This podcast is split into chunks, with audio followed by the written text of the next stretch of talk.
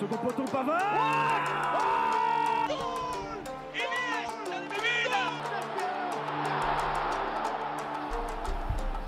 Bonjour à tous et bienvenue dans En Première Intention, édition du 25 juin.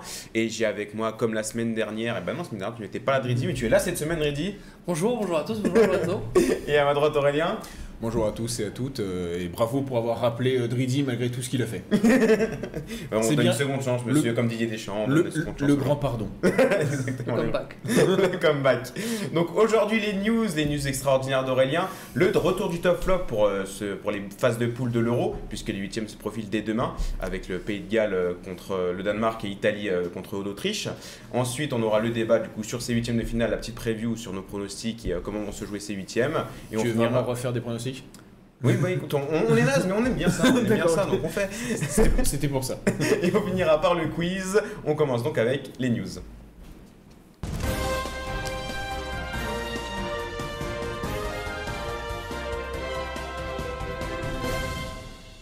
On commence les news par une petite révolution pour les Coupes d'Europe. L'UEFA a annoncé hier la fin officielle de la règle du but à l'extérieur en compétition européenne. Cela vaut donc pour la Ligue des Champions, l'Europa League et bientôt la Conference League. La véritable fin d'une ère car on a tous connu depuis tout petit cette règle de la Ligue des Champions, en Ligue des Champions notamment. L'avantage du terrain aura donc logiquement moins de valeur. Est-ce que c'est la porte ouverte à de nouvelles réformes qui vont dénaturer le football tel qu'on l'a euh, toujours connu, cette fin du but à l'extérieur? Bon, c'est. euh, dis- disons que. Alors, on, on peut pas dire que ça va dans le sens de l'histoire, mais on va dire que ça va dans le sens euh, de, l'UFA. Après, derrière, euh, qu'est- qu'est-ce que ça peut, amener?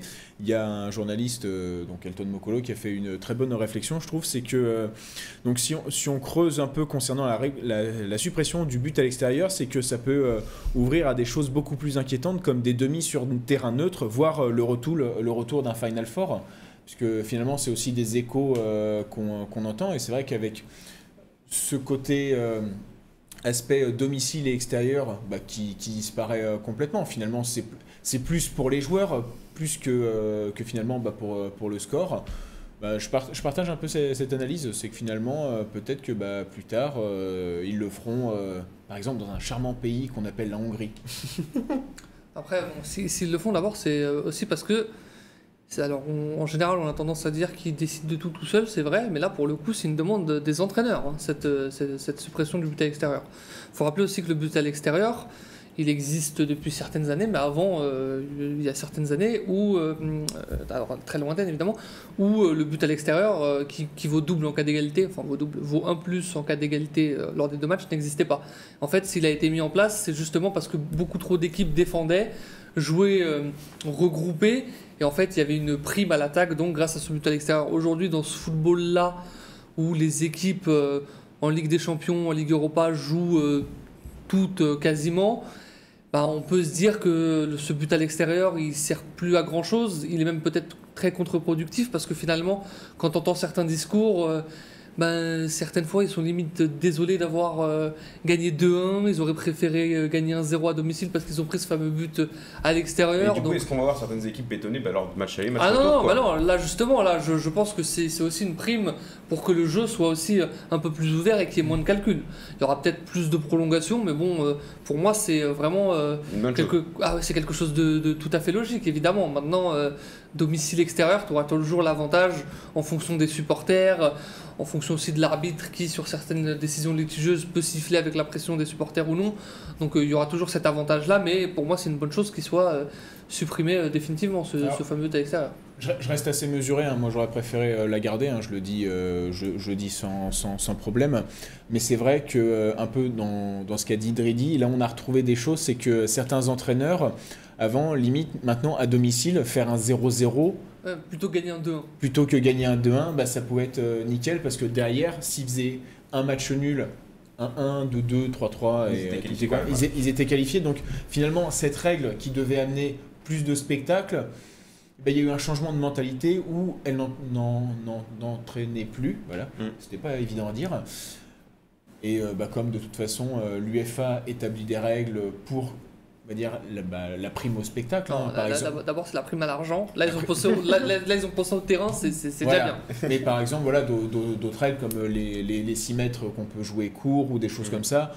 Donc, euh, spécialement, pas. Enfin, je suis vraiment contre De toute ça. façon, on va voir Je- comment je- ce que ça va donner. euh, l'année J'aurais aimé, euh, j'aurais aimé euh, ça, ça garde un côté romantique euh, du football, où certaines petites équipes avaient réussi à sortir leur épingle du jeu. Euh, pour donner un exemple, cette année, s'il n'y avait pas eu cette règle du but à l'extérieur, euh, Porto ne serait pas passé, le PSG ne serait pas serait allé en prolongation face euh, au, Au Bayern. Bayern. Oui, On verra. Ouais, non, non, De toute voilà. façon, on verra les effets Ouais, l'année prochaine voilà. pour euh, Après, toutes les prolong- coups d'Europe. hein. prolongation Paris-Bayern, vu le match que c'était, tu, tu, tu Oui, peux non, lancer.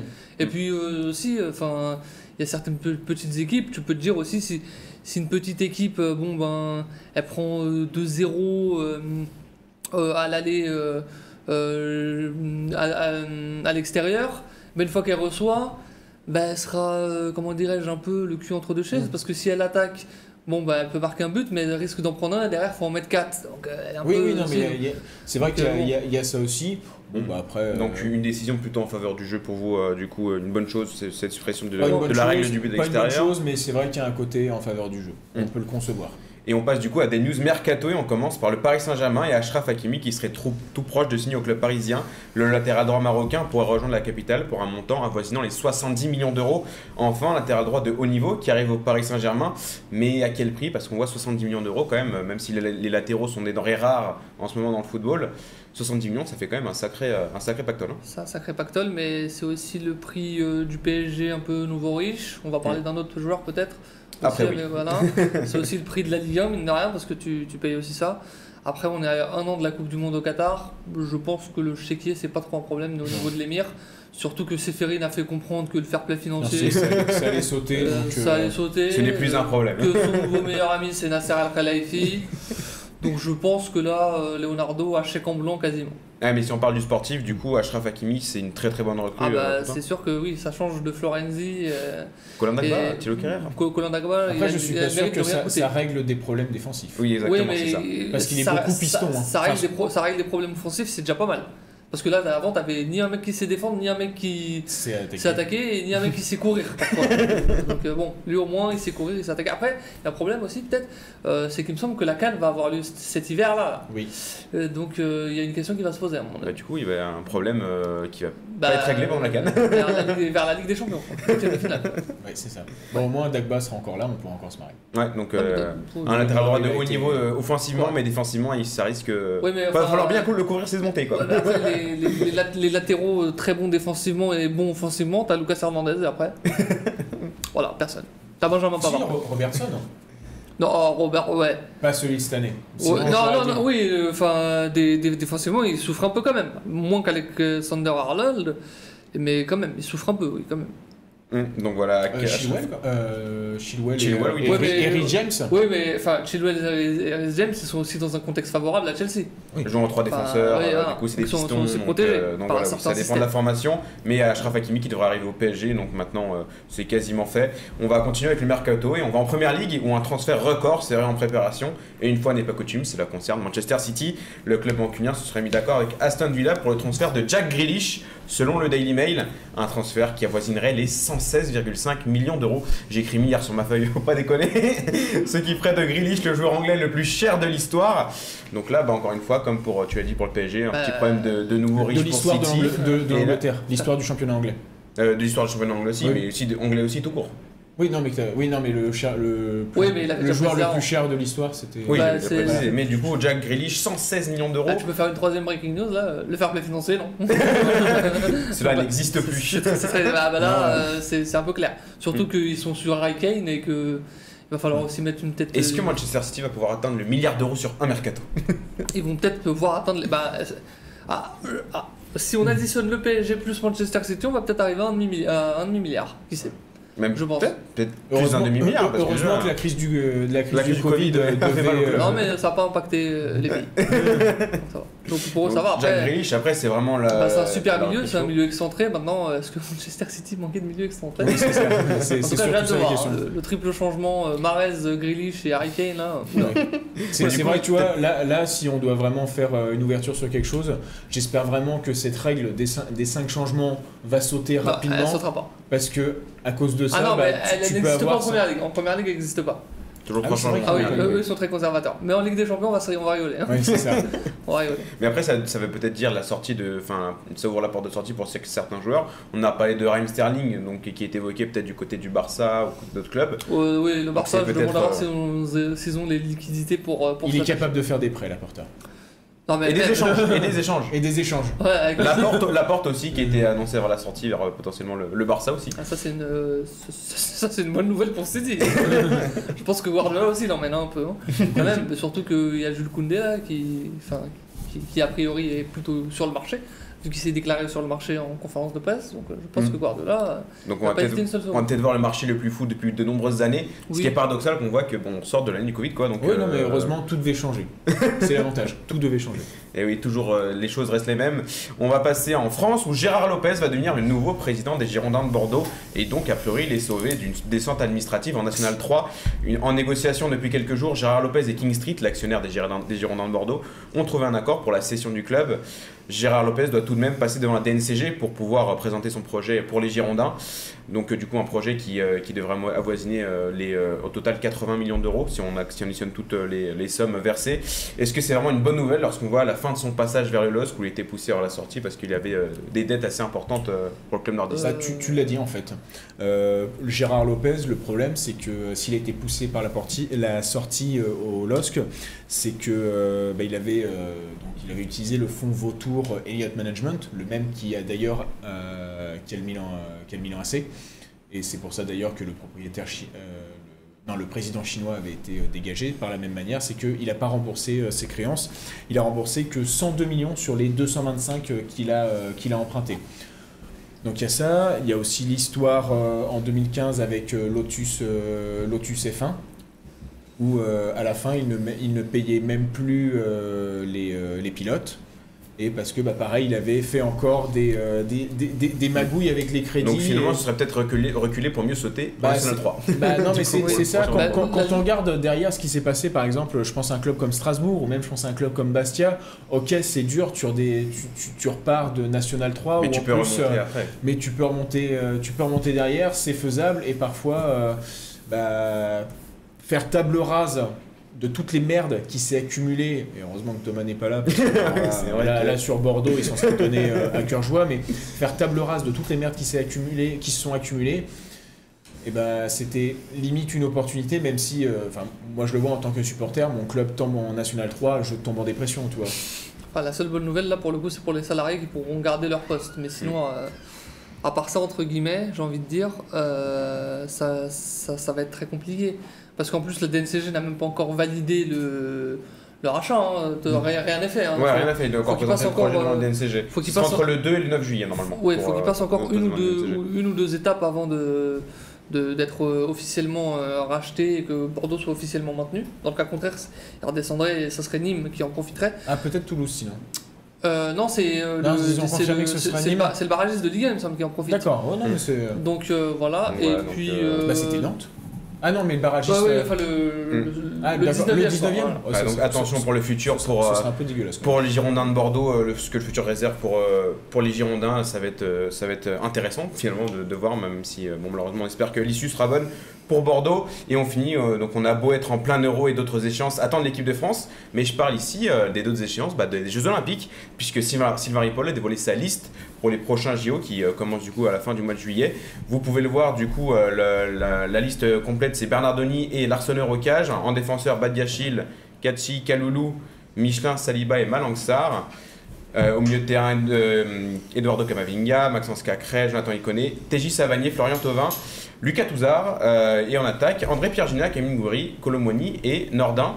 Donc là, une liste quand même assez intéressante pour, pour, pour les espoirs. Ouais, Enfin, pour les espoirs.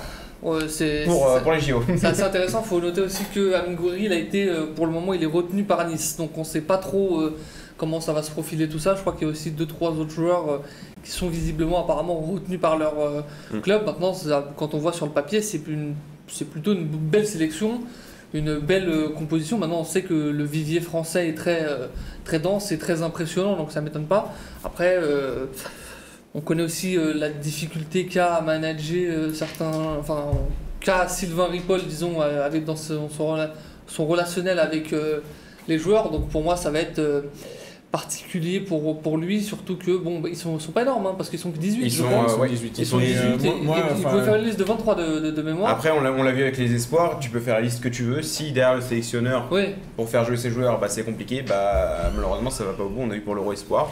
Et on peut avoir peur aussi pour les Jeux Olympiques. Moi, Euh, enfin, com- complètement. Moi, euh, de toute façon, voir euh, Ripoll euh, à la tête de ces, euh, bah, de, de- de- de cette liste, c'est, ça reste pour moi en fait la plus grosse catastrophe parce que comme tu l'as, tu l'as évoqué, la liste, elle est plutôt, euh, elle est plutôt sexy. Mm. Euh, surtout, bah, surtout que- avec euh, surtout le qu'en retour fait, d'André-Pierre Gignac, Ouais, euh, le Florian Thauvin aussi. le retour de Tovin et même euh, comment s'appelle euh, euh, TJ Savanier parce que TJ Savanier on en parlait parfois en équipe de France et euh, on sait que en fait les, les- JO ça peut permettre euh, d'avoir ce côté euh, à prime la sélection à prime n'existe plus mais c'est- presque ça bon Mm. maintenant euh, il y a Bah, surtout que ça tente énormément de joueurs de jouer les JO, c'est toujours un honneur pour oui, les. alors pour- ça tente les joueurs mais ça tente pas les clubs et puisque bah, en fait euh, alors, Parce qu'il peut se comprendre qu'on voit que physiquement euh, cette saison était très compliquée, de voir des clubs euh, ne pas libérer les joueurs, ça peut être Ouais, mais c'est bon, il y, a y bientôt la Ligue 1 à 17 à 18, donc euh, c'est bon. Mais par exemple, bah, Monaco qui avait dit qu'aucun aucun de leurs joueurs ne participerait Au JO. au JO, bah, tu retrouves Benoît Badéchil, parce que je suis pas sûr que ça soit Loïc. Oui, c'est Benoît. Oui, Ouais, faut Benoît, voir, s'il a pas été bloqué justement. Et euh, mais- tu as aussi euh, Nice qui a dit qui dirait non pour euh, qui retiendrait Amine Gouiri. Bon bah, Mais voilà. Gouiri est là, donc. euh, Bah oui, Ouais, mais, mais, euh, euh, euh, Bah, c'est oui. c'est les clubs qui décident là parce que oui c'est le club c'est parce pas que des dates FIFA. Et là, les, les clubs peuvent encore Ouais. refuser ou. Ah ils ouais, peuvent- ah ouais, ah ouais, ouais, ouais, ils peuvent. euh, c'est quand même plus logique de se mettre en accord avec les clubs avant de donner la liste. Oui, mais c'est la France. c'est aussi une moyen de mettre la donc voilà, hâte de voir de toute façon les, aussi les listes des autres euh, pays qui, qui vont pouvoir participer au tournoi olympique. C'est donc la fin de ces news, on va passer aux news extraordinaires d'Aurélien.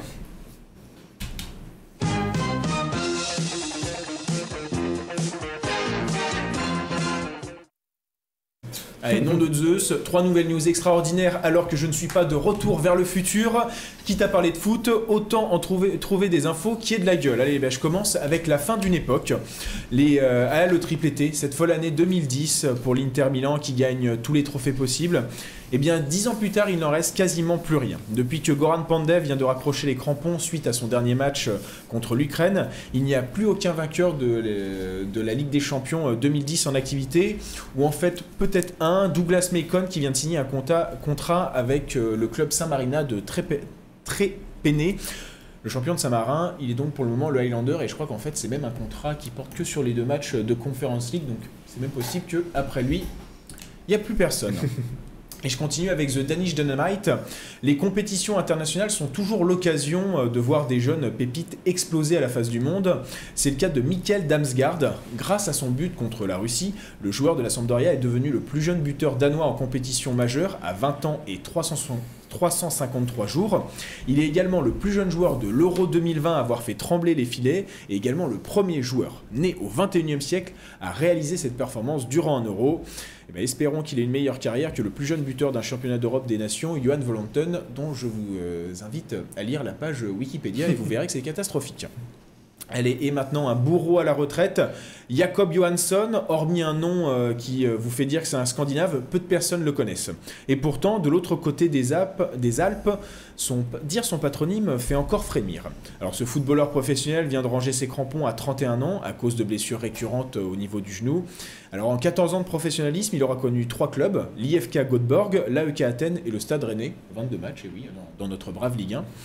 Euh, mais surtout, il aura porté le maillot de la sélection suédoise 18 fois pour un but, celui qui aura privé l'Italie du mondial 2018. Merci à toi Aurélien pour ces news extraordinaires. On passe tout de suite au top flop des phases de poule de l'Euro.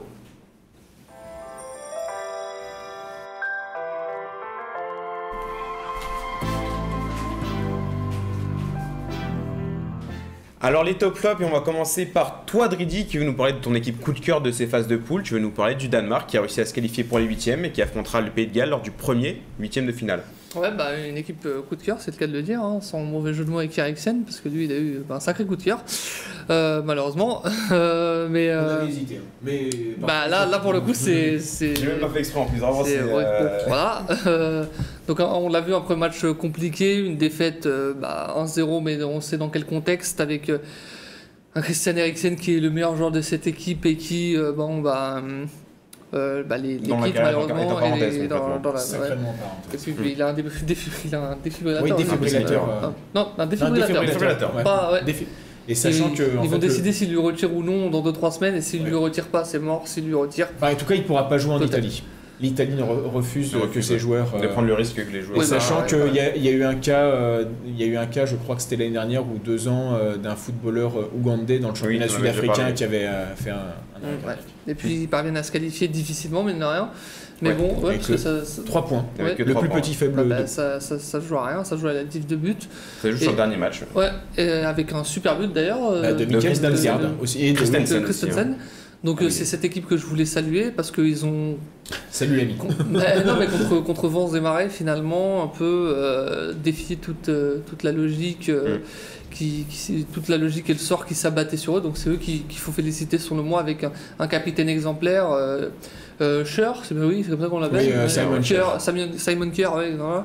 Donc pour moi, c'est vraiment eux mon, mon équipe coup de cœur. C'est vraiment l'équipe de ce début euh, de- euh, compte tenu du, contexte évidemment. Et puis. euh, et puis surtout, euh, ça fait forcément un peu référence quand on y pense, mine de rien, à- au Danemark 92 avec les, les conditions dans lesquelles euh, s'était joué euh, cet euro pour, pour les Danois, où ils ont. Ré- récupéré euh, parce que l'URSS était en pleine explosion. Voilà, donc euh, dans un contexte difficile là aussi, revenu, euh, revenu dans- d'entre les morts, ou Si j'ose si, dire. si j'ose dire, euh, euh, si dire par, par deux fois en plus dans la compétition. Donc il y a aussi ce petit côté-là euh, historique que j'aime beaucoup et on espère qu'on aura un beau match euh, face au Pays de Galles qui n'est pas forcément euh, dans une super forme mine de rien, même s'ils ont Gareth Bale. Donc ils peuvent, pourquoi pas, euh, accrocher les, les quarts de finale au moins et ça ferait plaisir euh, de voir cette équipe euh, bien classée parce qu'ils ont montré à la fois que, que ce soit sur le terrain des choses intéressantes mais également des, des valeurs humaines et sportives qui nous accompagnent et qu'on a envie de promouvoir euh, euh, contrairement à, à la fameuse organisation dont on parlera peut-être tout à l'heure. Oui, bref, dans les flops de- d'Aurélien. Je, je serai grandiloquent. Mais les flops, c'est- tout à l'heure. Maintenant, les tops. Euh, toi, Aurélien, tu veux nous parler d'une équipe qui, qui était dans le groupe de la mort et qui n'a pas été ridicule et qui a été à deux doigts. Vraiment, ça s'est joué à 10 minutes, euh, limite, de se qualifier pour les huitièmes de finale. Tu veux nous parler de la Hongrie? Oui, c'est ça. Alors, euh, je parle sur- surtout de la Hongrie, euh, les euh, 11 joueurs qui sont sur le terrain et les 26 qui sont, enfin les qu- 15 autres qui sont sur le banc des remplaçants, enfin plus les 3 en tribune, mais j'ai pas envie de pas trop parler des, tribunes. voilà, donc c'est vrai que euh, la Hongrie, c'était, euh, on, on se souvient, euh, je pense même. quand on discutait à un moment, on parlait du groupe de la mort et on devait se rassurer en se disant que c'était ah bah soit la Macédoine du Nord, soit la Hongrie, ça tombe sur la Hongrie. Euh, ok, il y a Loïc Nego, c'est sympa, 60 sélections euh, des moins de 16 au la France Espoir, ça va faire un Français en face de nous, mais comme ça on va pouvoir le ridiculiser, lui montrer pourquoi il n'a pas accès- accédé à la sélection A. Euh, bah finalement, Bah, dans, hein. bah, finalement euh, dans ce groupe où tu as le champion d'Europe 2016 Et les deux derniers champions du et monde. les deux derniers champions du monde, et ben les mecs restent invaincus. Surtout, euh, ils ont été. euh, Ah, c'est vaincu justement vaincu, par euh, euh, Portugal. monsieur 3 Ah si, pas- euh, Ouais. oui. Ils ont été vaincus seulement par les Portugais. Et, Alors, il euh, tenait le 0-0 jusqu'à la 84e minute Voilà, avant d'exploser. merci. Je, je- je suis fatigué. Ouais, si, euh, Euh, continue. mais surtout, alors il y, a- il y a autre chose euh, à remarquer, c'est euh, en fait il y a, alors il y a le mérite qui revient à l'équipe, super combative. Euh, bon, la tactique c'est quand même euh, comment expliquer ça Euh, Beaucoup de couilles et des belles contre-attaques. Et, mais voilà, c'était, c'est aussi le travail d'un entraîneur, Marco Rossi, un Italien, hein, comme quoi quand la France a du mal, il y a toujours un petit Italien qui, qui se cache derrière. C'est, on aime bien, on est, on est cousins et on s'adore.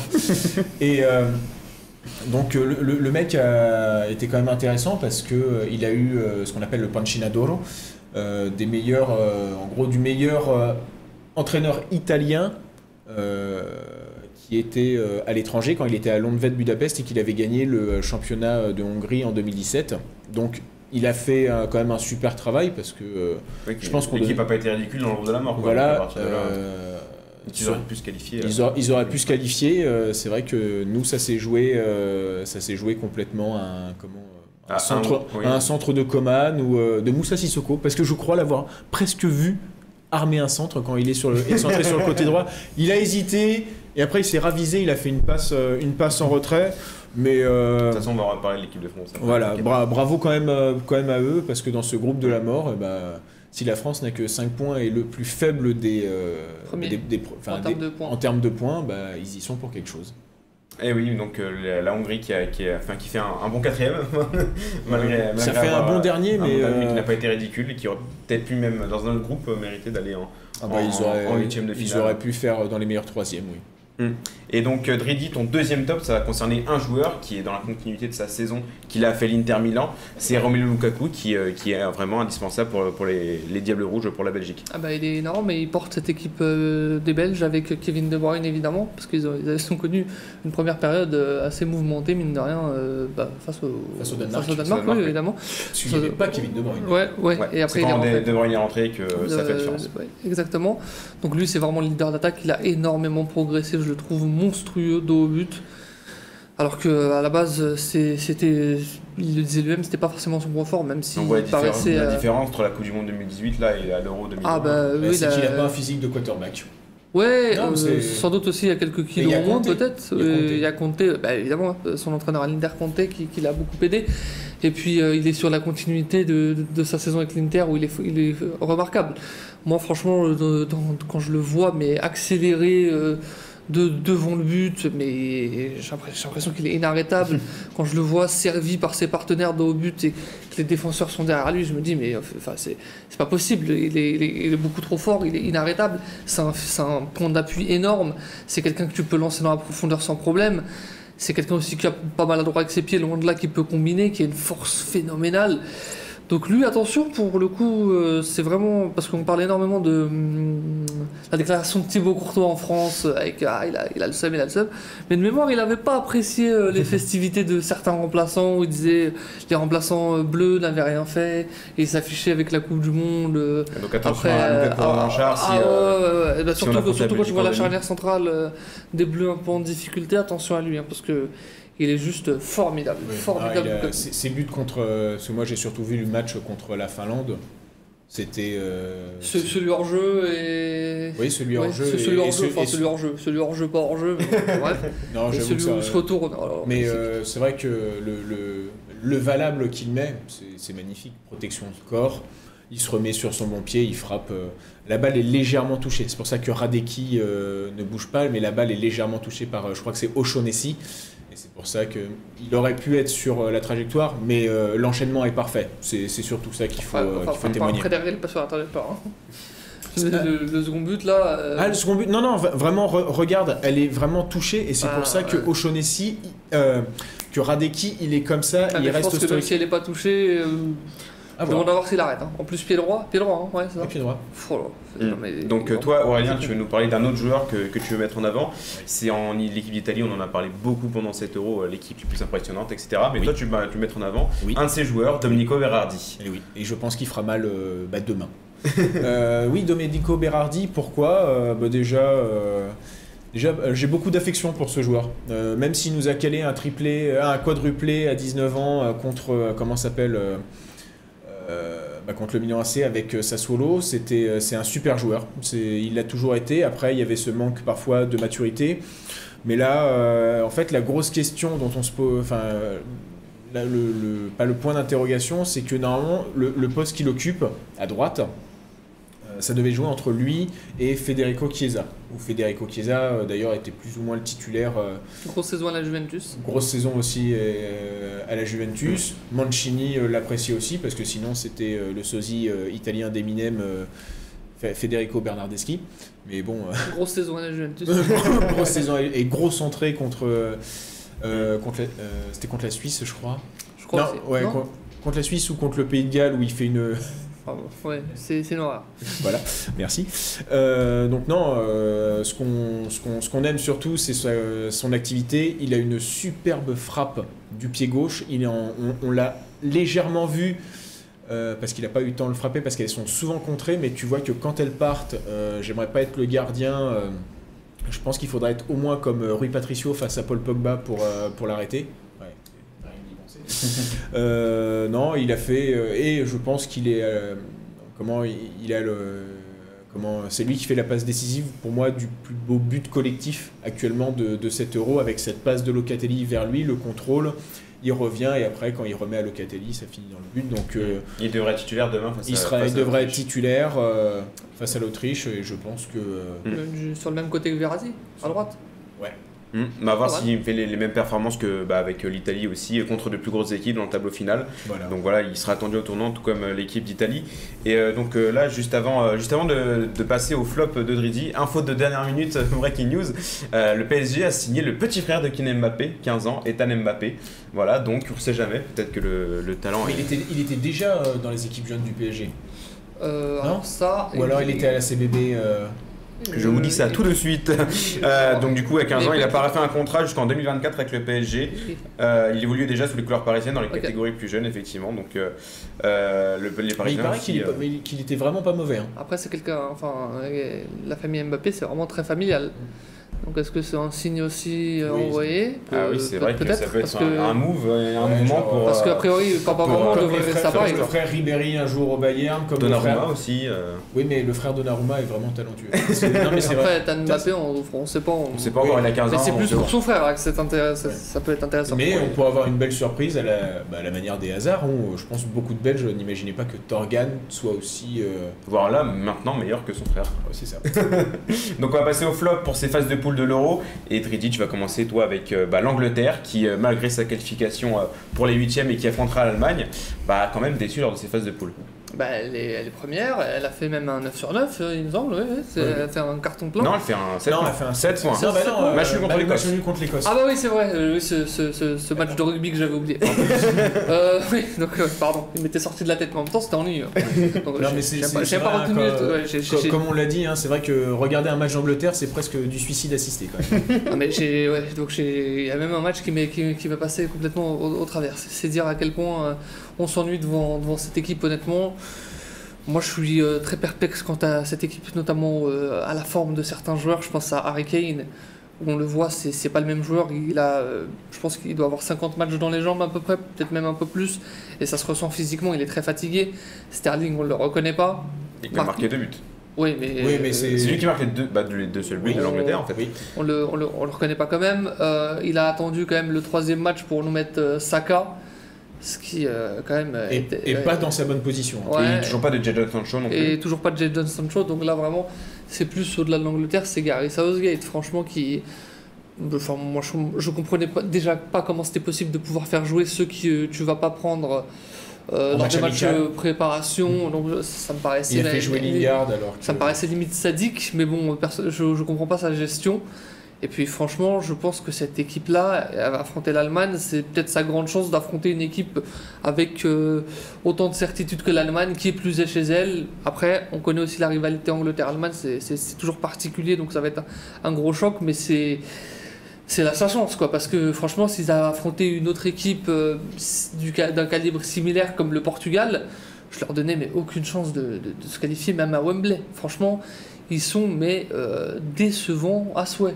Et euh, c'est pour moi le, le gros gros flop malgré euh, cette première place. Et, Et- Gary Southgate, euh, je, je me demande si- s'il va passer. euh, Bah, si s'il va pas- passer si l'Angleterre le- passe pas les huitièmes, Oui. Southgate euh, passe pas. euh, Ouais, mais même, même en cas il de quart de finale. hein. Non, non, ouais, il, Oui. il va, il va finir, Mais il va non. sortir de Wembley et je pense qu'il pourra aller rejoindre tranquillement sa maison. euh, et il reste Où où qu'il habitait Ouais, non, mais. euh, et alors, franchement, s'il sort en huitième, moi je serais assez heureux parce qu'on me chante à chaque fois cette sacrée Coupe du Monde 2018 où l'Angleterre a réussi à finir à la quatrième place alors qu'en 90 minutes, ça a, ba- ça a battu une Suède complètement euh, lessivée pour atteindre euh, quand ça- parce qu'ils étaient arrivés en quart de finale et ça a battu la Tunisie, même si on a des Et amis et le Panama. Et en huitième, je sais plus qui ils battent. Mais... Euh, la, Col- la, je La crois- Colombie. la La Colombie, mais euh, Au au péno penalty. Au penalty. ah oui, c'est Voilà, ça, c'est ça, si tu- malédiction. Si tu regardes en 90 minutes, euh, c'est pas ouf. Hum, Donc euh, toi tu veux nous parler d'une autre équipe qui a été décevante malgré ce que tu nous avais dit ici dans cette émission, c'était l'un de tes outsiders des équipes surprises. Bien sûr. Et bah la Turquie finalement ça finit avec euh, bah, 0 points. Eh ben, Donc euh, tu sais quoi Expliquez-nous monsieur. D'abord, je vais utiliser, euh, tel, le, tel le flibustier que je suis, je vais utiliser toute ma mauvaise foi. Euh, parce que j'avais dit euh, équipe surprise, et ben finalement ça reste une surprise. et ben oui, et oui monsieur, ça, euh, c'est- Bien joué. Bien joué, bien joué, tel le vieux singe, je m'accroche toujours euh, à mes vieilles branches. Donc, euh, alors pour, j'avais j'avais écrit hein, dans, dans- dans mes notes, est-ce que je dois vraiment expliquer pourquoi la Turquie euh, nous a déçus? Bah, euh, ça- je pense que ça peut se ré- résumer en trois mots absence de jeu. Absence de jeu, absence de tout. Tel absence- premier match, on avait compris. Voilà. C'était pas face à. L'Italie. Oui. Ah oui. C'était C'était que euh, des parpaings devant. Voilà, c'était. Horrible. euh, alors que euh, franchement, euh, sur, le, sur le papier, euh, t'as des bons joueurs, t'as Oui, t'as une, t'as une t'as équipe solide. t'as Yazici, t'as le roi Mourak. Euh, donc non, t'avais avais quand même des, des choses sympathiques euh, à faire. Et bah, sur quoi on se, en fait on se retrouve où euh, comment euh, une équipe qui a pris. Attends, j'ai mes notes. hein. j'ai mes Oh, notes. monsieur, faites vite pour trouver vos notes quand même. C'est ça, qui a pris 8 buts. qui a pris 8 buts, je Et pense. qui en a inscrit. euh, Et qui a bah, ce- aucun. c'est- c'est Un but. Un beau but en plus. Ouais. Oui, c'est ça. Euh, qui est, euh, bah, je crois, le deuxième pierre total qui se met au Bah même oui. niveau que la Macédoine du Nord et qui est. Et la Macédoine du Nord était beaucoup mieux que. Voilà, La c'est ça. Turquie. Donc euh, la Donc, Est-ce qu'on Turquie, peut qualifier vraiment la Turquie de la pire équipe de l'Euro? Pire flop. Pire flop Pire flop. Oh, pire équipe, c'est dur. Ah, Bah, c'est zéro dur. point. Zéro Ouais, mais point. zéro point, mais Zéro point. Dans un groupe qui était a priori. euh, accessible. Zéro point. Zéro dans le jeu. euh, un but. non, pire, pire équipe de l'Euro. Pour moi, c'est la, la, la 24. Oui, c'est la 24. Oui, la 24e. Eh oui, la 24e équipe de l'Euro, la Turquie. Donc euh, toi, euh, du coup, Dredic va encore taper sur un autre sélectionneur, sur une autre équipe qui est qualifiée quand même. Tu veux taper sur Fernando Santos, qui, euh, qui bah, comme Southgate avec l'Angleterre, bah, a déçu lors de ses phases de poule, mais bon, qui est quand même réussi à se qualifier. Le Portugal qui affrontera la Belgique en huitième de finale. Bah, parce que le Portugal pouvait faire tellement mieux, tout simplement, encore une fois, même s'ils. On l'a vu contre la France. hein. Ah bah oui, on l'a vu contre la Bah oui, mais étonnamment, quand tu mets des joueurs de foot, ça joue mieux au foot. Euh, euh, bah, on l'a vu, franchement, c'était très décevant. Il a, je, je trouve qu'il a. Je, trouve, je trouvais déjà ça assez exceptionnel que Danilo ou William Carvalho fassent euh, Deux le premier match. Je trouvais ça déjà exceptionnel qu'ils fassent le deuxième match. Et bon, ils n'ont pas fait le troisième match parce que Non, euh, William Carvalho est, sor- est sorti. Et grâce à Loris, il n'y aura Et- peut-être pas Danilo en huitième de finale. Oui, c'est enfin, bon, bref. Loris, ce sauveur portugais euh, Ouais. sous-estimé. ouais, aussi. Mais franchement, que- qu'est-ce que c'est euh, nul dans le jeu. mais vraiment, mais, Non, mais mais- tu parlais de pire dans le jeu, euh, franchement, ça. ça- ouais, et j'en fous Il y a j'en eu fous- quelques séquences qui ont quand même été assez Oui, mais quand t'as de, de- Oui, de tels- quand t'as de tels talents individuels, t'as toujours des, des petites séquences, des petites brides, des, des choses. Mais franchement, c'était mais atroce. Face à la Hongrie, on n'a pas vu Ça, énormément. c'est- bah, ils ont joué 10 minutes. On n'a on a, on a pas vu énormément de choses. Ils ont dû attendre un but euh, très chanceux pour, pour débloquer le score. Et puis ensuite, on a vu ce qui s'en est suivi. Face euh, À l'Allemagne, bah. ils ont pris un bouillon monumental où Semedo euh, ne savait plus où il habitait, mais le milieu de terrain, il était complètement euh, mais laminé. Quand tu voyais la prestation du milieu de terrain allemand face à celui de l'équipe de France, tu pouvais pas, tu pouvais pas, tu pouvais légitimement te poser des questions sur, sur la production portugaise et sur le, le choix de Fernando Santos parce qu'il avait euh, persisté avec William Carvalho que- alors que Renato Sanchez, de par son entrée euh, Qui fait un énorme face, à, la France. face à la. Hongrie, euh, Le vrai homme du match. pour énorme. Contre la France, ouais. Renato, euh, le- lors du troisième match, la première période est plutôt bonne, franchement, et là, plutôt, c'est à la limite, c'est plutôt à mettre au crédit, euh, au crédit, au crédit entre guillemets des Français, parce que franchement, je les ai trouvés, euh, j'ai trouvé l'équipe de France lamentable lors de cette première période, avec Koundé qui est pas à son poste, Totolisso qui est pas à son poste, une animation offensive complètement euh, Une équipe dépassée. euh, J'ai- cru que j'allais jeter mon téléphone.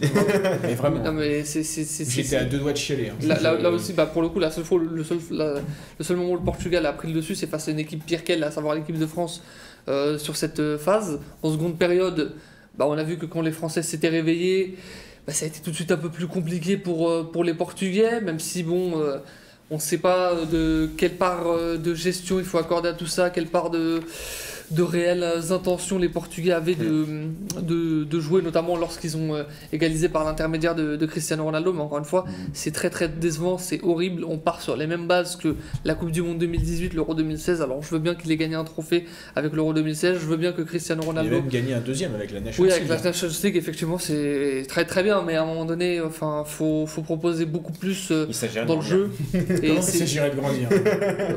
Ouais, ça, ça, ça, ça, s'agirait de montrer quelque chose de plus flambo- flamboyant quand t'as peut-être le meilleur effectif de l'Euro. Mm. Et vraiment, peut-être. donc là, si le Portugal arrivera à, à sortir euh, une grosse prestation, prestation contre la Belgique en huitième, et finalement, toi Aurélien, tu veux taper sur, bah, pas une équipe euh, ni un joueur, mais euh, Une taper, bah, organisation. une organisation qui organise cet euro, bah, l'UEFA qui s'est montré bah, depuis le début de l'euro sur pas mal de cas et d'affaires différentes, bah, que la gestion était assez euh, bizarre. Bizarre, en effet, euh, comme dirait euh, le deuxième plus grand attaquant de l'équipe de France. Après, après Michel Platini, si Michel Platini est considéré comme attaquant. c'est ça, c'est voilà. Euh, UEFA, Michel Platini en plus, euh, super. Oui, oui, c'est- oui, oui, d'ailleurs, je pourrais t'appeler. Bon, bref. euh, Il est da- plus donc. euh, il n'y est plus. Alors pourquoi? Bah, Il y a quand même trois, deux, deux, trois affaires. Déjà, il y a l'affaire euh, Christian Eriksen où euh, il y a quand même euh, cette menace de vous êtes gentil de bien euh, de, de- de jouer le match soit rapidement, soit des horaires imposés parce que j'en ai d'autres à faire euh, à faire valoriser Soit, soit tapis vert. via mes droits TV, sinon c'est tapis vert. Il y a cette affaire avec Manuel Neuer qui porte donc un brassard pour, aux couleurs des LGBT où l'UFA a, failli- a dit au début euh, on enquête sur toi et on va dire si c'est bien. Et finalement ils ont dit non mais en fait ça va. Et après finalement ils se sont rappelés que c'est pas bien d'éclairer les stades aux couleurs des LGBT et que bah oui euh, il y a, bah, c'est, de toute façon c'est, un peu de l'hypocrisie parce que euh, finalement euh, là il y avait cette histoire de euh, comment euh, de chants racistes euh, à l'intérieur euh, lors du euh, bah, d'ailleurs lors du euh, Allemagne Hongrie et apparemment non finalement c'était pas euh, François Hongrie aussi. oui, France-Hongrie aussi. Et là, finalement, silence radio. Donc, c'est sympa de laisser euh, les ultras de la Carpathian Brigade euh, prendre un peu le pouvoir euh, en Europe. Euh, surtout, vous, vous irez voir, hein, ils aiment bien euh, faire des jolis saluts, porter des t-shirts noirs et euh, promouvoir l'amour inconditionnel entre chaque race. Euh, donc ça c'est sympa. Donc encore ce double jeu euh, de, de l'UFA euh, qui fait des campagnes contre le racisme mais qui finalement euh, préfère fermer les yeux sur euh, certaines franges euh, de supporters et qui euh, aussi euh, finalement le racisme et l'homophobie ne seraient pas au même, euh, au même, euh, au même degré euh, d'im- d'importance. Bon il n'y a pas de degré d'importance hein, bien sûr, hein, c'est, les, les deux sont, ne devraient pas être dans les stades et bah ils préfèrent, ils préfèrent se taire sur, sur une partie. Donc bravo à vous. On sait déjà que vous aimez le fric et que le plus important c'est l'organisation de votre truc parce que là c'est vraiment un truc hein, quand même avec des voyages un peu partout. Merci l'UFA. Et puis ils font pression aussi sur l'Angleterre pour qu'ils baissent euh, leur, euh, leur nombre de jours euh, à l'isolement pour les supporters euh, Covid. Si, Oui, ils, par rapport au variant indien en ils Angleterre. avaient même menacé de, le- de faire jouer la demi et la Non, finale en Hongrie. Ah Voilà. voilà. Donc c'est c'est sympa apparemment. Bon euh. Le pragmatisme. donc euh, si euh, le Slovaque a envie de se euh, comment euh, oui s'il est Slovaque hein, c'est Ferine. hein. Slovaque ou Slovène Ah ça m'énerve à chaque fois je, je, je confonds. Je suis pas raciste, tout- je vais pas comprendre. Voilà, mais si Séphérine a envie de se rapprocher de Victor Orban, euh, c'est cool, mais qu'il aille, euh, qu'il se casse quoi. Il faire ça ailleurs. Donc l'UEFA qui les accumule euh, pour 7 euros. Donc c'est fini pour ce top flop. On va passer au débat et à la preview des huitièmes de finale de 7 euros.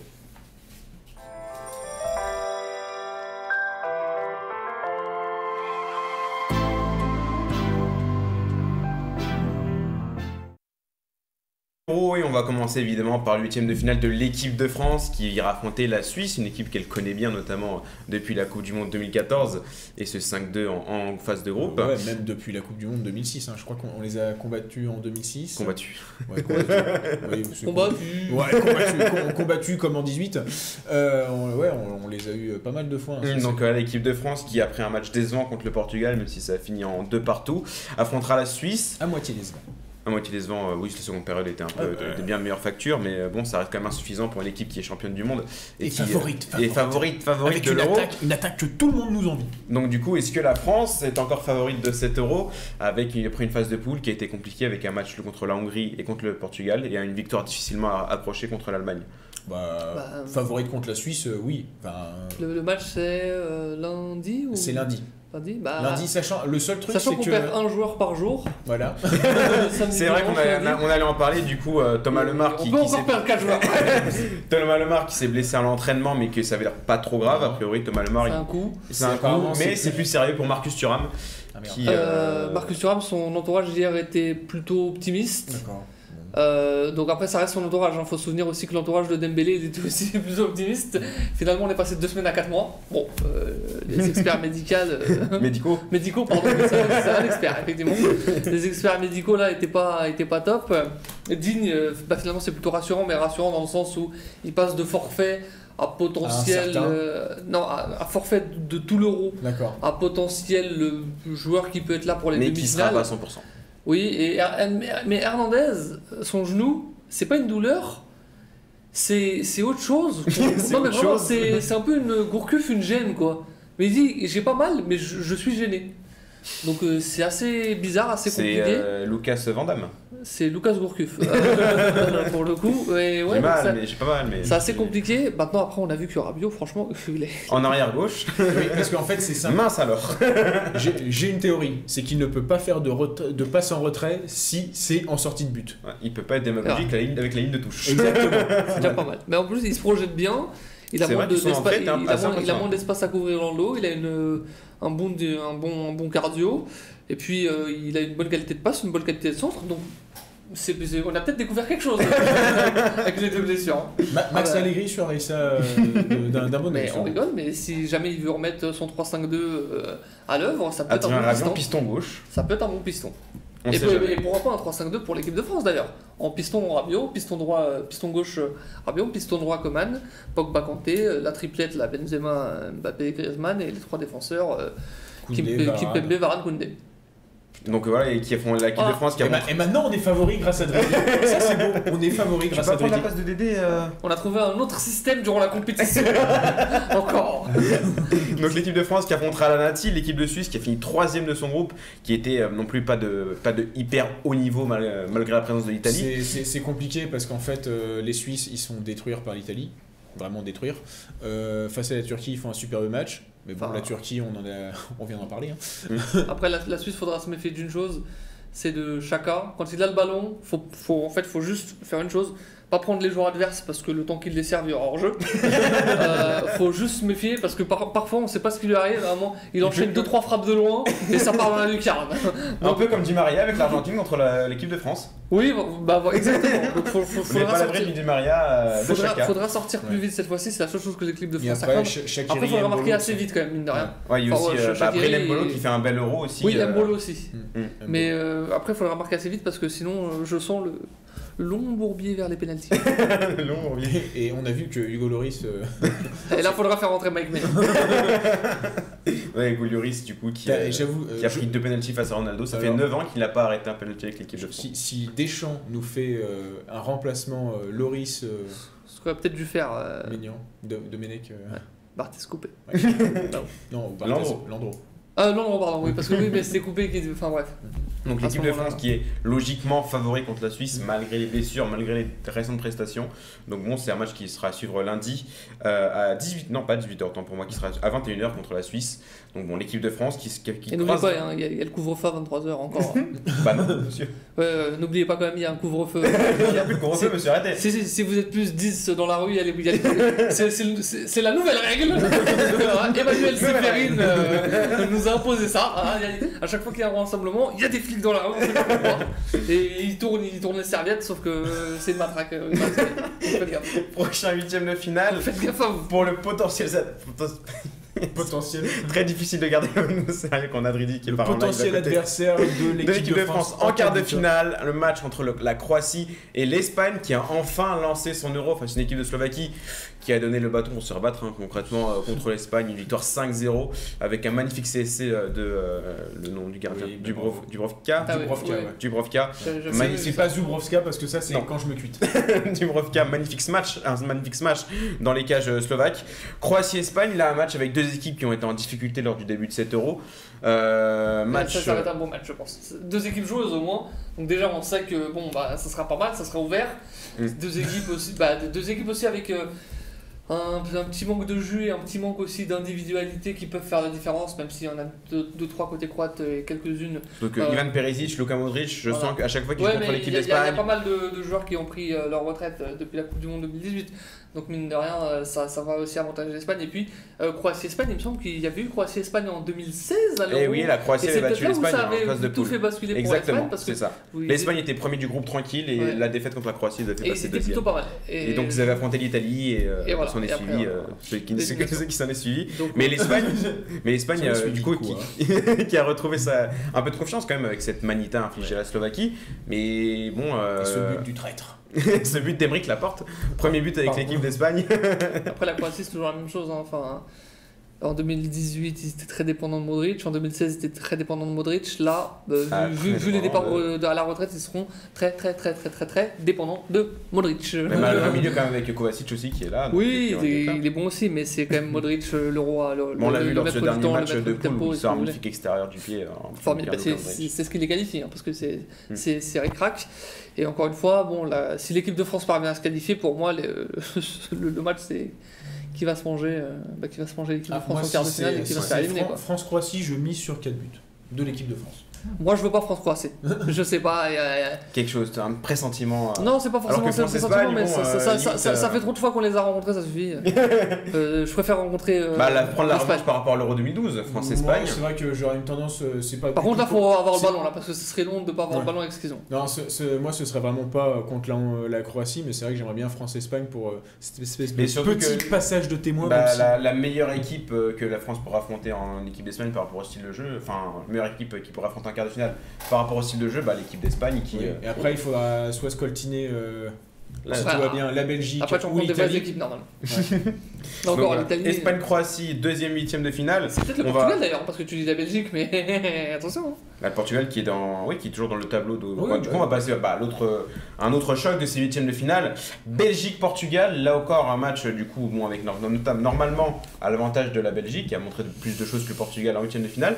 Mais le Portugal, c'est euh, le typique bah, de l'équipe piège qui pourrait refaire le même parcours qu'à l'Euro euh, 2016 euh, qu'ils avaient remporté. Là, la Belgique, il va falloir faire très attention au Portugal qui peut tirer à n'importe quel moment son épingle du jeu avec les Mais- habitudes des gars. La, la Belgique, il me semble qu'ils auraient mieux fait de tomber deuxième du classement là. hein, je, je, je pense, je sais plus qui est le deuxième du classement euh, au niveau des Belges parce que j'ai. Danemark, le Danemark, ça aurait été. Belgique, Pays de Galles.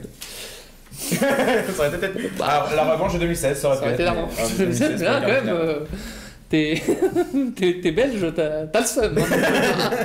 Pour le coup, c'est le cas de le dire. hein.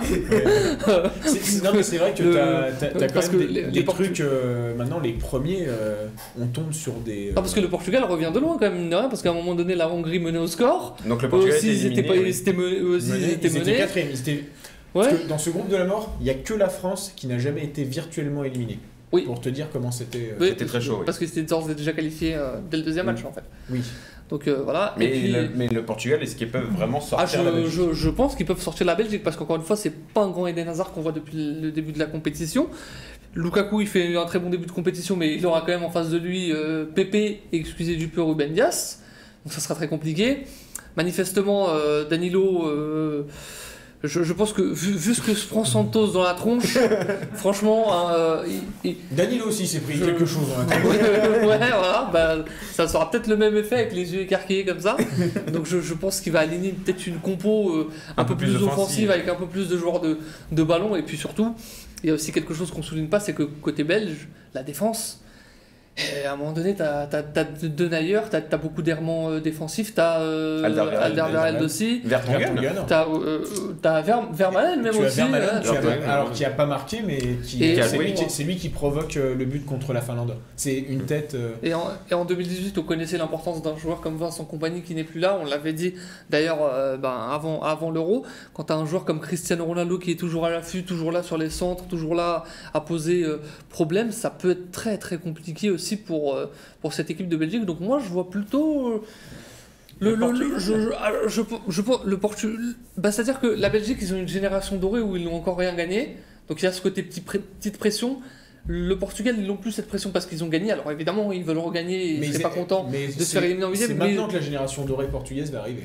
Ouais, aussi, donc il y, a- il y a aussi un mix des deux. Et puis surtout, enfin, le, le- le Portugal, ils ont quand même pas mal de, de- de vieux briscards qui peuvent euh, tenir la route et, sans pression avec un, un Pepe, un Cristiano Ronaldo, un Rui Patricio. Euh, euh, si tu sors aussi de l'équipe Bruno Fernandes, ça peut être pas mal. euh, parenthèse fermée. vu qu'il tire pas les penalty, vu que c'est Ronaldo qui tire. vrai.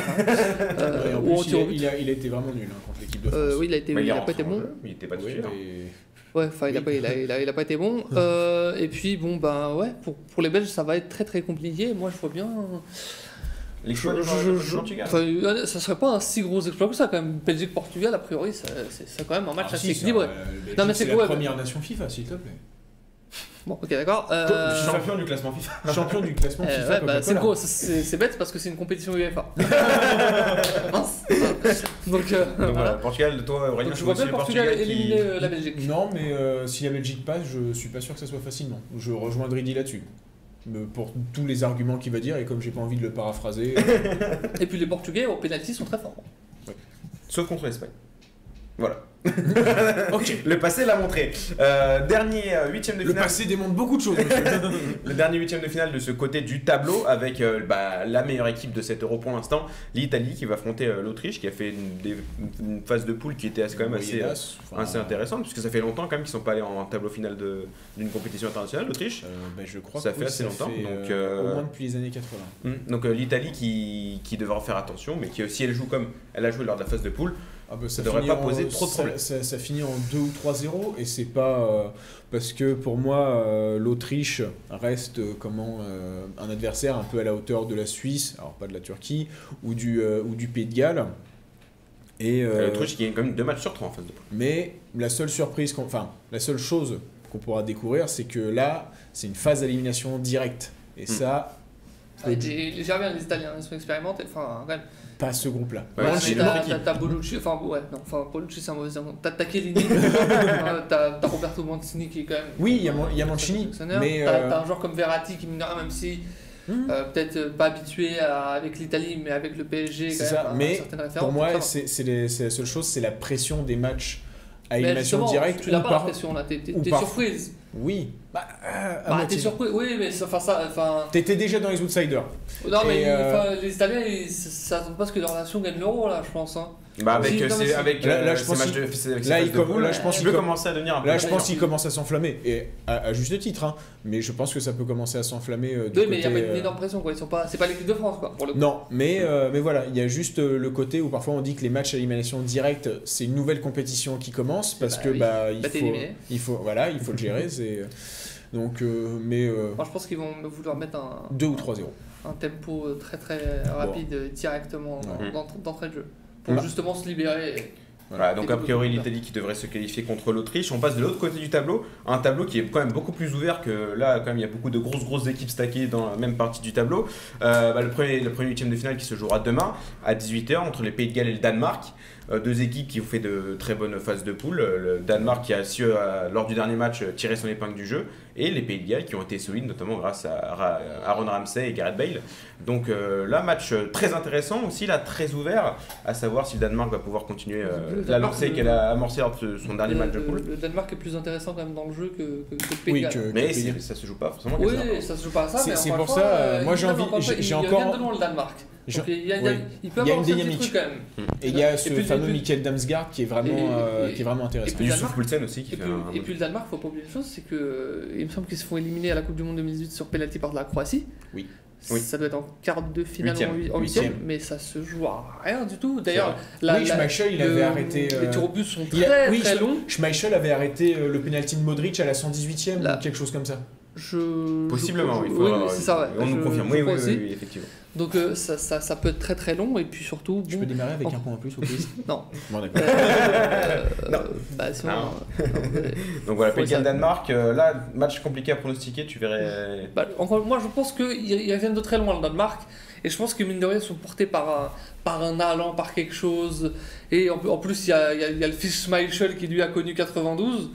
Donc, euh, enfin, le père hein, a connu 92. enfin, le, Oui. oh, le, là, Bah, le fils, si, où il était né, hein. euh, Non. Ah, Si. euh, 92. bah, il a, c'est vingt- euh, il a Casper Schmeichel, il a déjà il a 32-33 ans là. Ah, oui, euh, donc, euh, bah écoute, bah, si Casper il a- connu, il a connu très bien. 92. Donc, euh, bah, mine Si Casper était apparu, c'est cool. il, Allez, hop. il a sans doute été biberonné à ça, en tout cas, ça c'est sûr, quoi qu'il arrive. Donc, euh, ouais, il y a un petit esprit comme ça que je sens bien pour, pour les Danois. Après, le Pays de Galles va vouloir confirmer aussi cette demi-finale de 2016. C'est pour ça. Moi, je Euh, vois non. quelque chose comme ça. Non. Ah bon. Non, non. Euh, Bah, Dundee est comme ça. Moi, je, ça moi, je ne serais pas dit en étonné. Angleterre, bah, euh, we euh, le- il t'aura pas échappé que le joueur leader de, de cette sélection, euh, même si c'est le pays, mais bon, enfin, je pense que s'il y a 2-0, il, il va penser à Tiger Woods. Donc voilà, Pays de Galles, Danemark, demain à 18h lors du premier huitième de finale. Autre huitième de finale, là aussi, euh, bah, a priori avec un favori assez clair, Pays-Bas, République tchèque. Les Pays-Bas ici, euh, beaucoup étaient sceptiques, enfin une personne était sceptique sur ce plateau sur les Pays-Bas, mais les 30 Pays-Bas... 33% de l'effectif était Les sceptique. Pays-Bas, les Pays-Bas, c'est quand même bah, du coup 3 matchs 3 victoires, meilleure attaque de l'Euro pour l'instant. Faut savoir que Franck de Bourg, malgré la qualité de jeu des Pays-Bas, se fait désinguer. hein. Oui, parce qu'il est en 3-5-2. Parce qu'il et y a 3 pas- 5 2 et pas 4 3 Et parce que ça joue pas assez bien. Je te laisse imaginer quand ils vont regarder l'équipe de France. ou le Portugal ou l'Angleterre. Mais la République tchèque aussi qui a été euh, assez Ils sont impressionnant, costauds. euh, qui sont Ah, les- costauds, les- les avec sont Patrick costauds. Schick devant qui, est- qui est très fort. Et Oui, il, faut, il Et faudra juste. derrière aussi. Physiquement, ils sont très forts. hein. Kou- Koufal aussi, il faudra juste que, euh, comment, euh, que les Tchèques ne fassent pas le même match que contre l'Angleterre, c'est-à-dire que quand il y a le coup de sifflet qui est donné, il faut que. Euh, Faut Euh, pas faire une Alain Finkielkraut. voilà, ça. Ah bon Ah, ça a commencé Ah, Ça a commencé Donc c'était c'était ça. Donc après. euh, Ouais, Est-ce que les Pays-Bas vont quand même pouvoir se sortir du piège euh, Oui, je. tchèque C'est une équipe très physique qui, a, oui, qui- qui a Mm. aussi quand même un certain passé. Effectivement, ils ont quelques, quelques joueurs de qualité. Après, le- le- les Pays-Bas sont clairement favoris et ce qui montre, euh, a priori, en phase de poule, devrait nous laisser espérer une, une qualification quand même. Mais ouais, les Parce Pays-Bas que quand même ils ont si- largement les s'ils arrivent déjà en quart de finale, ils reviennent d'assez loin avec le changement d'entraîneur. Oui, c'est compliqué. Qui reviennent d'assez loin et qui C'est pourraient une arriver en quart de finale quand même. C'est pas mal. Ouais, mais là, là, là, C'est ça va, il a trouvé un truc, donc ça va. Ouais, mais euh, enfin, moi je le redis, hein, euh, Ukraine-Pays-Bas, quand le mec il s'est fait rattraper à 2-2, t'avais donc le- Ouais, mais ça le de la mort qui s'est. euh, et franchement, sans cette euh, tête de. Oui, c'est une tête, hein. Oui, une tête de. Dumfries. Dumfries. Dum- Denzel Dumfries, euh, bah, l'un des meilleurs joueurs de. Ah bah côté droit et côté gauche ça y va. hein. Les- les- avec leurs deux pistons là ils sont très très forts et très très offensifs. Avec Wijnaldum aussi, Frankie de Jong. Frankie, Frankie de Jong qui est peut-être le l'un des, des, allez, l'un des trois meilleurs joueurs de l'Euro, je, je vais dire le meilleur joueur de l'Euro, mais ok, je prends pas. L'un des trois meilleurs, franchement, il est énorme. Donc, euh, ouais, moi je pense que les Pays-Bas Sachant que dans les vont trois réussir meilleurs, à il n'y a pas à se CR7. hein. dépêtrer du. Oui. Voilà, merci. Oui. Bah, c'est Oui. quand même le meilleur buteur de cette Oui, Euro pour mais l'instant. euh, t'as ouais, trois, ouais, t'as trois oui, pénaltys. mais- Non, Voilà. on va pas raconter n'importe quoi non plus, on regarde les matchs. Et à la fin, il y a Memphis est meilleur que lui, Frankie de Jong est meilleur que lui, Pedri fait peut-être un Vous meilleur. vous Euro attirez des foudres, monsieur. Je sais pas de qui, mais en tout cas, pas de ses 300 millions de followers. Donc il nous reste deux huitièmes de finale à couvrir. On va commencer bah, par le choc de, ce tableau des huitièmes de finale. Angleterre-Allemagne, magnifique- une, euh, une affiche pleine d'histoire entre, entre les deux équipes. Donc bon, C'est Là- terrible de dire. donc là, euh, faire attention parce que c'est deux équipes Ouais, qui... Parce que dans les années 40, ils avaient beaucoup joué à la défense. deux équipes qui doutent entre l'Angleterre et l'Allemagne. L'Angleterre qui, qui, qui a montré peu de choses, l'Allemagne qui était sur courant alternatif Ah oui, en quelque sorte. Donc euh, là, ça va être euh, Difficile. très difficile C'est probablement voir le match le plus difficile à pronostiquer parce qu'on connaît l'historique entre ces deux nations. Donc quand, elles se rencontrent, mine de rien, c'est toujours assez On particulier. se rappelle aussi de 2010 entre Oui. Angleterre et l'Allemagne. euh, Donc Ouais, la barre de la l'Empare barre, va rentrant. bah, qui- c'est la VAR, hein. enfin c'est la goal line- c'est là où il y a la, la goal line, hein. c'est là où ça, ça commence à monter dans les cogité, instances. De- C'est c'est un match très particulier historiquement. c'est- J'allais dire, c'est pas, c'est pas comme Angleterre-Écosse parce qu'il n'y a pas le même passif et puis surtout parce qu'il n'y a pas la même rivalité. Parce que aussi, C'est je une crois que grosse c'est- affiche européenne. c'est quand même Ouais. une grosse affiche, mais c'est une affiche aussi particulière parce qu'il y a quelque chose, il y a une rivalité entre ces, ces deux nations.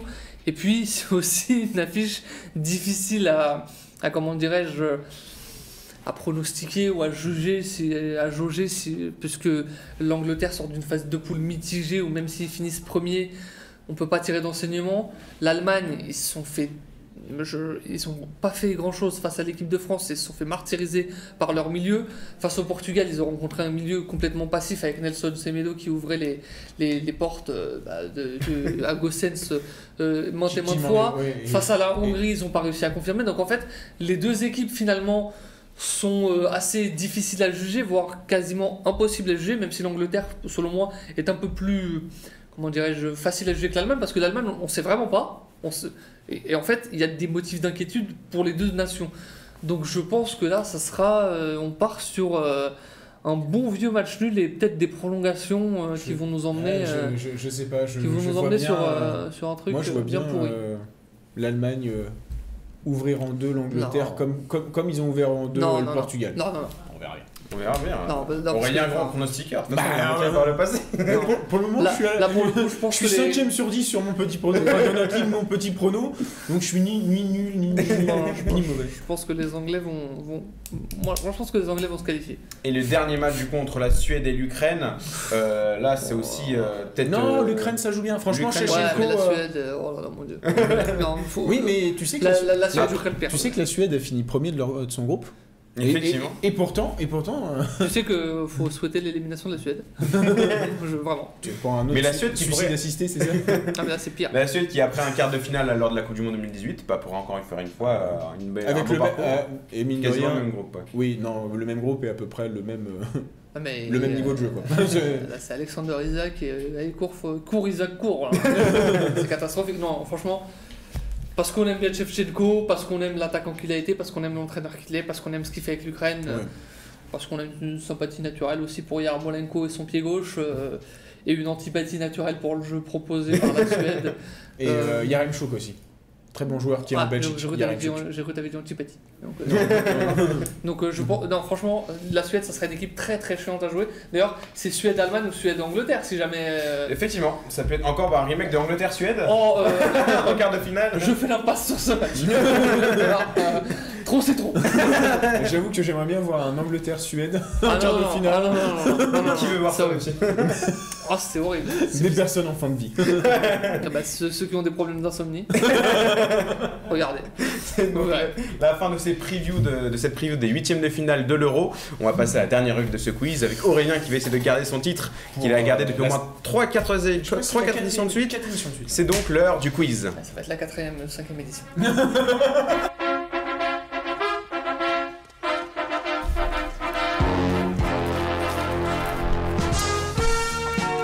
Donc là pour ce quiz, euh, ça va être un quiz spécial par rapport aux phases de poule de l'Euro, mais ça ne va pas être des questions un peu générales, etc. Ça va être des questions, où je vais vous donner des matchs de ces phases de poule de l'Euro. Il va me falloir retrouver les buteurs de ces matchs. D'accord. Franchement. oh, Je vais vous donner chacun votre tour, Ah, demandez chacun votre tour, et si l'un n'a pas la bonne enfin pas la bonne réponse, c'est à l'autre de jouer, Oh, mais- et vice versa. Donc on commence avec le Belgique-Russie, victoire 3-0 de la Belgique lors de la première journée. Lukaku. Bien joué Lukaku de but, un point pour Dredi.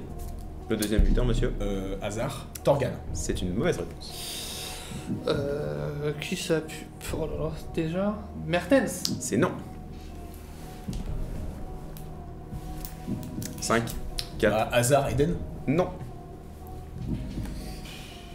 Euh, Bon là je... hein non, bon là ça va être long parce que c'est chiant, je vais vous donner des indices, euh, c'est le premier qui trouve qui a gagné. C'est un défenseur. Ah, Alderweireld? Non. Non. Thomas Meunier. C'est Dredic Ouais, les gars. ouais. Dredic les Ah oui, parce deux points pour Dredic. difficile de nous éliminer. Eh oui. Oh mon dieu. Deuxième match de cette première journée où il faut trouver les buteurs. Pédial Suisse 1-1. Euh, Bale. Mbolo.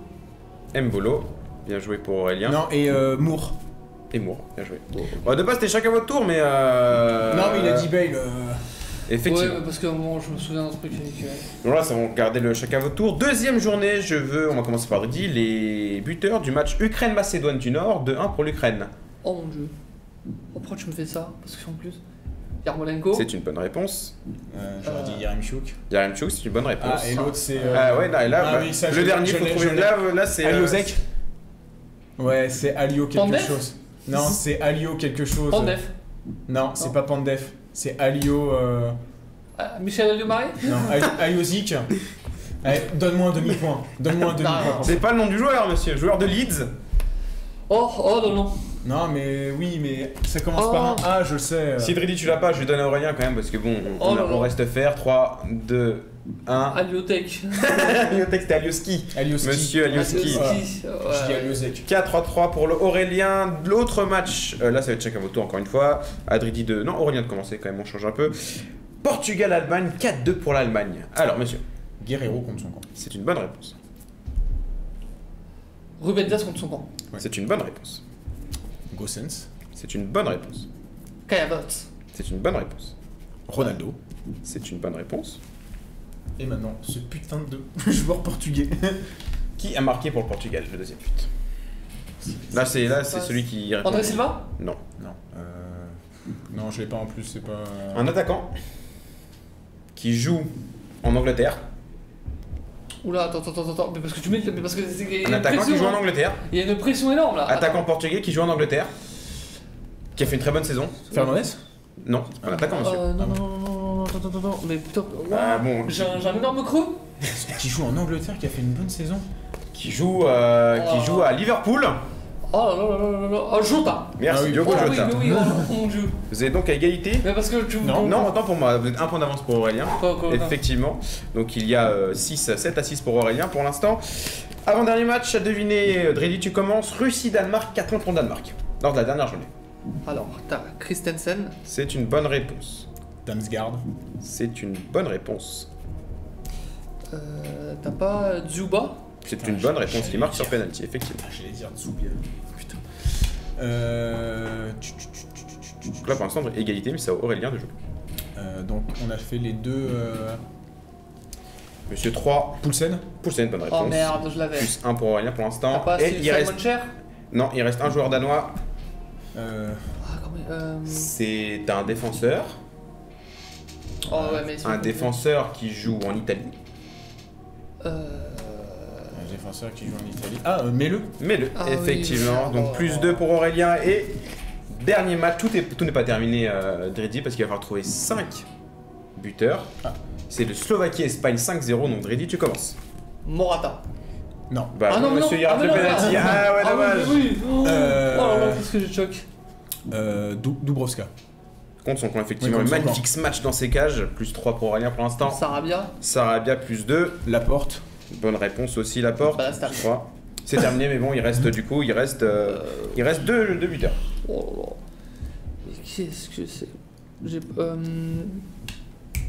C'est l'un des buteurs. euh, magnifique match hier. Oui, mais. ouais, non, mais. Vous passez, monsieur Ce match-là. Ouais, parce que je Voilà, hein. tout le monde peut jouer. Ok. Ferran.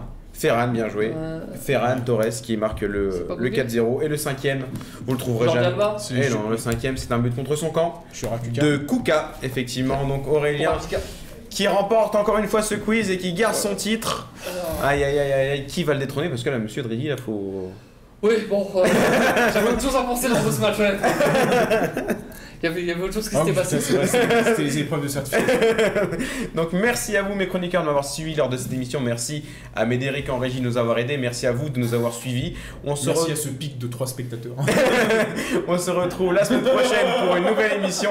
C'est parti.